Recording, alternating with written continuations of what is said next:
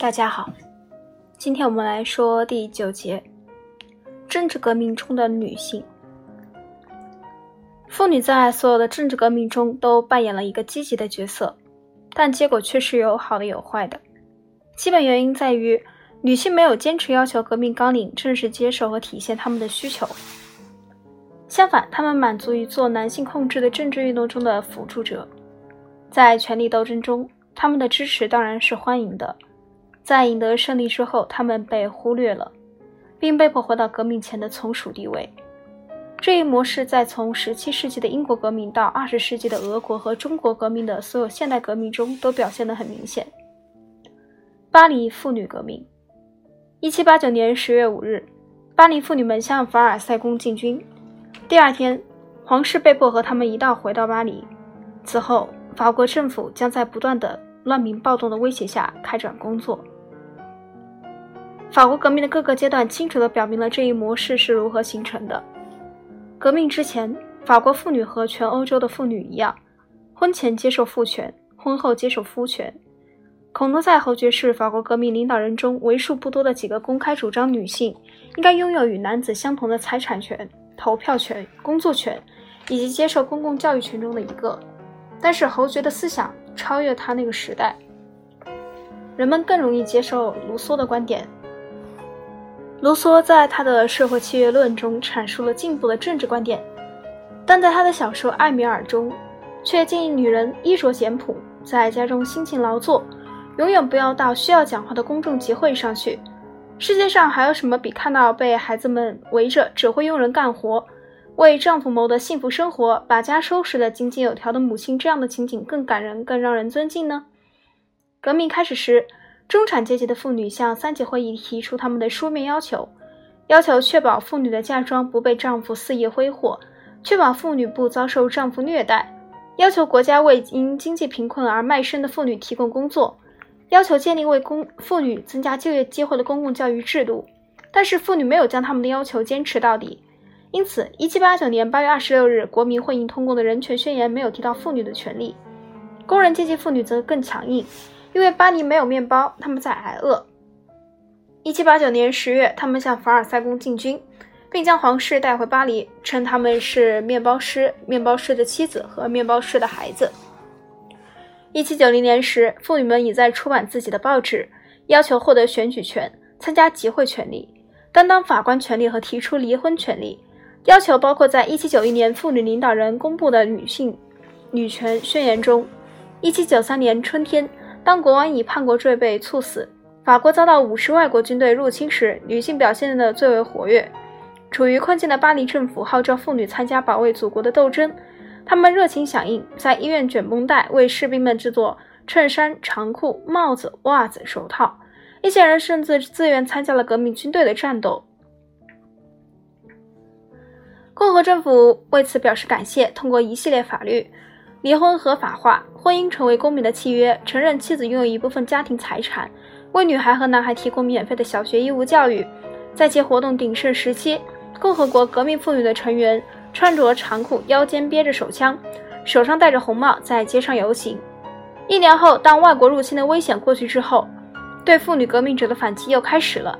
一个具体的事件是结束物价控制，减少面包配额，工人家庭在受苦。谋取暴利者却在炫耀他们新获得财富，数以千计绝望男女拿起武器，会议召集多数正规军，并包围起义街区。一七九三民主宪法废止，刚刚授予妇女大多数权利也被废止。拿破仑通过在他的法典中重新恢复父亲和丈夫的绝对权威，巩固了这一反击。出现反复的根本原因是，女权事业在妇女自身中缺乏群众支持。革命期间，他们主要是对自己阶级的需求。而不是对自己性别的需求做出反应，他们上街游行主要是为了社会改革和经济救济，而不是为了女性的权利。当法国革命和在此之前的英国革命一样拒绝社会重组和转向保守之后，妇女作为女性所获得的利益，随着她们作为工人的所获得的利益一起被冲走了。除孔多塞外，革命的高层领导人都全力拥护卢梭的主张，认为妇女应待在家里。他们承认并称赞妇女在革命中所做的贡献，但是革命结束后，这些政治领导人又发表演说，认为将来妇女的贡献应在家里，而不是在外面。法国革命期间形成的女权主义的主题在革命后并未被忘记。整个19世纪，欧洲的中产阶级和上上层阶级妇女恢复了这些主题。女权主义运动的领袖出版了自己的书刊杂志，建立了国内和国际妇女联合会的网络。这些组织提倡妇女的教育，反对国家控制的娼妓制度，援助孤儿和未婚母亲，反对酗酒，发起和平运动，称战争是男人政治最终的表达方式。因为其发展微乎其微，因而，在19世纪后期，女性运动的积极分子得出结论：除非妇女在平等的基础上与男性享有相同的政治权利，否则他们的目标就无法实现。从此，选举权成为所有国家主张妇女应有参政权者的一个主要的问题。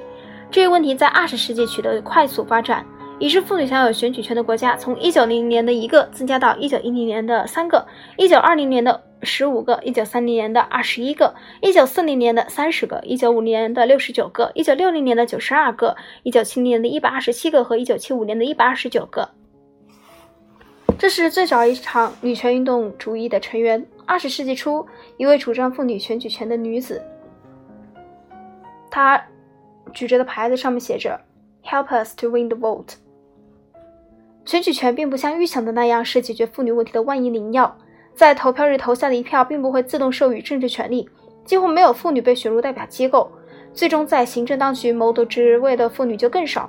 事实上，国际妇女运动在赢得选举权后活力大减，这种停滞状态一直持续到二战，当时几个新的具有决定性的因素结合在一起，给女权运动注入了活力。这些新因素的起源和性质，以及它们对全球妇女的影响，将在本书最后一章进行分析。推荐读物有：比较和解释英国革命、法国革命和俄国革命的著作有 C. Britton 所著的《The Autonomy of Revolution》和 R. R. W. Postgate 所著的阅读材料集《Revolution from 1789 to 1906》。关于英国革命，可以看一下 P. Zagrin 所着的《A History of Political Thought in the English Revolution》和 C. H. Hill 的研究《Intellectual Origins of the English Revolution》，还有的是《The World Turned Upside Down: Radical Ideas During the English Revolution》，Viking 出版社，一九七二。关于启蒙运动，可以见一下。 R. B. Morwat 的概述，《The Age of Reason》，Houghton Mifflin 出版社，一九三四。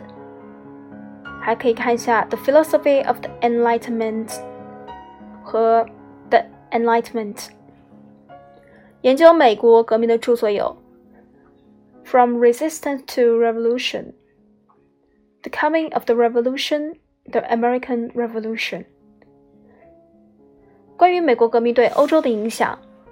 可以看《The North Atlantic Civilization》和《The American Image Past and Present》。在论述法国革命的数千册着作中，值得注意的有《The French Revolution》，A Documentary Survey of the French Revolution》，《The Age of the Democratic Revolution》，A Political History of Europe and America。对分析1760年到 1800年间西方世界的革命运动具有特殊意义。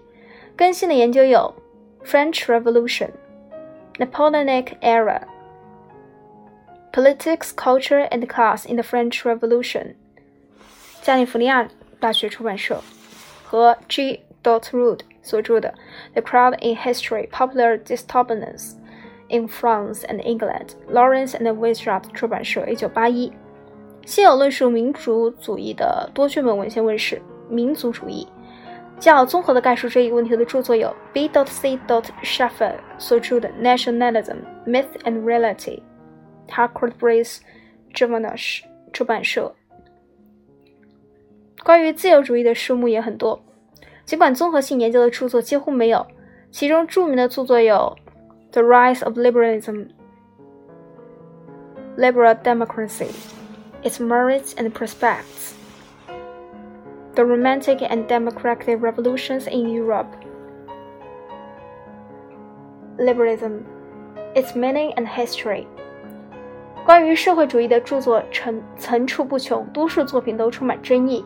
最近的有对马克思影响的评价，《Marx: The First Hundred Years》 A History of European Socialism，耶鲁出版社， 耶鲁大学出版社。A Dictionary of Marxist Thought，Harvard University 出版社，一九八三。还有 C. Dot Wright Mills 所著的瓶装本相关阅读材料集，《The Marxist Style》出版社，一九八二。最后，关于女性重要的总体看法，可以看一下《Becoming Visible: Women in European History》。更详细的论述这一点的著作有《The Feminists: Women's Emancipation Movements in Europe, America and Australia》。P. Stock 所着的《Better Than Robots: A History of Women's Education》。C. Banks 所着的《Faces of Feminism》。A Study of Feminism as a Social Movement，Oxford University 出版社，和 J. Kelly 所着的《Women History and Theory》 ，University of Chicago 出版社，一九八五。这里是第二十七章欧洲的政治革命。下一节我们会讲到第二十八章俄国。彼得 ·Y· 耶恰达耶夫说，俄国渴望与西方的欧洲交往已有三百年了。三百年来，俄国已从那里获得最重要的思想、最富有成效的学说和最生动的、令人爱好的事物。我们下次见。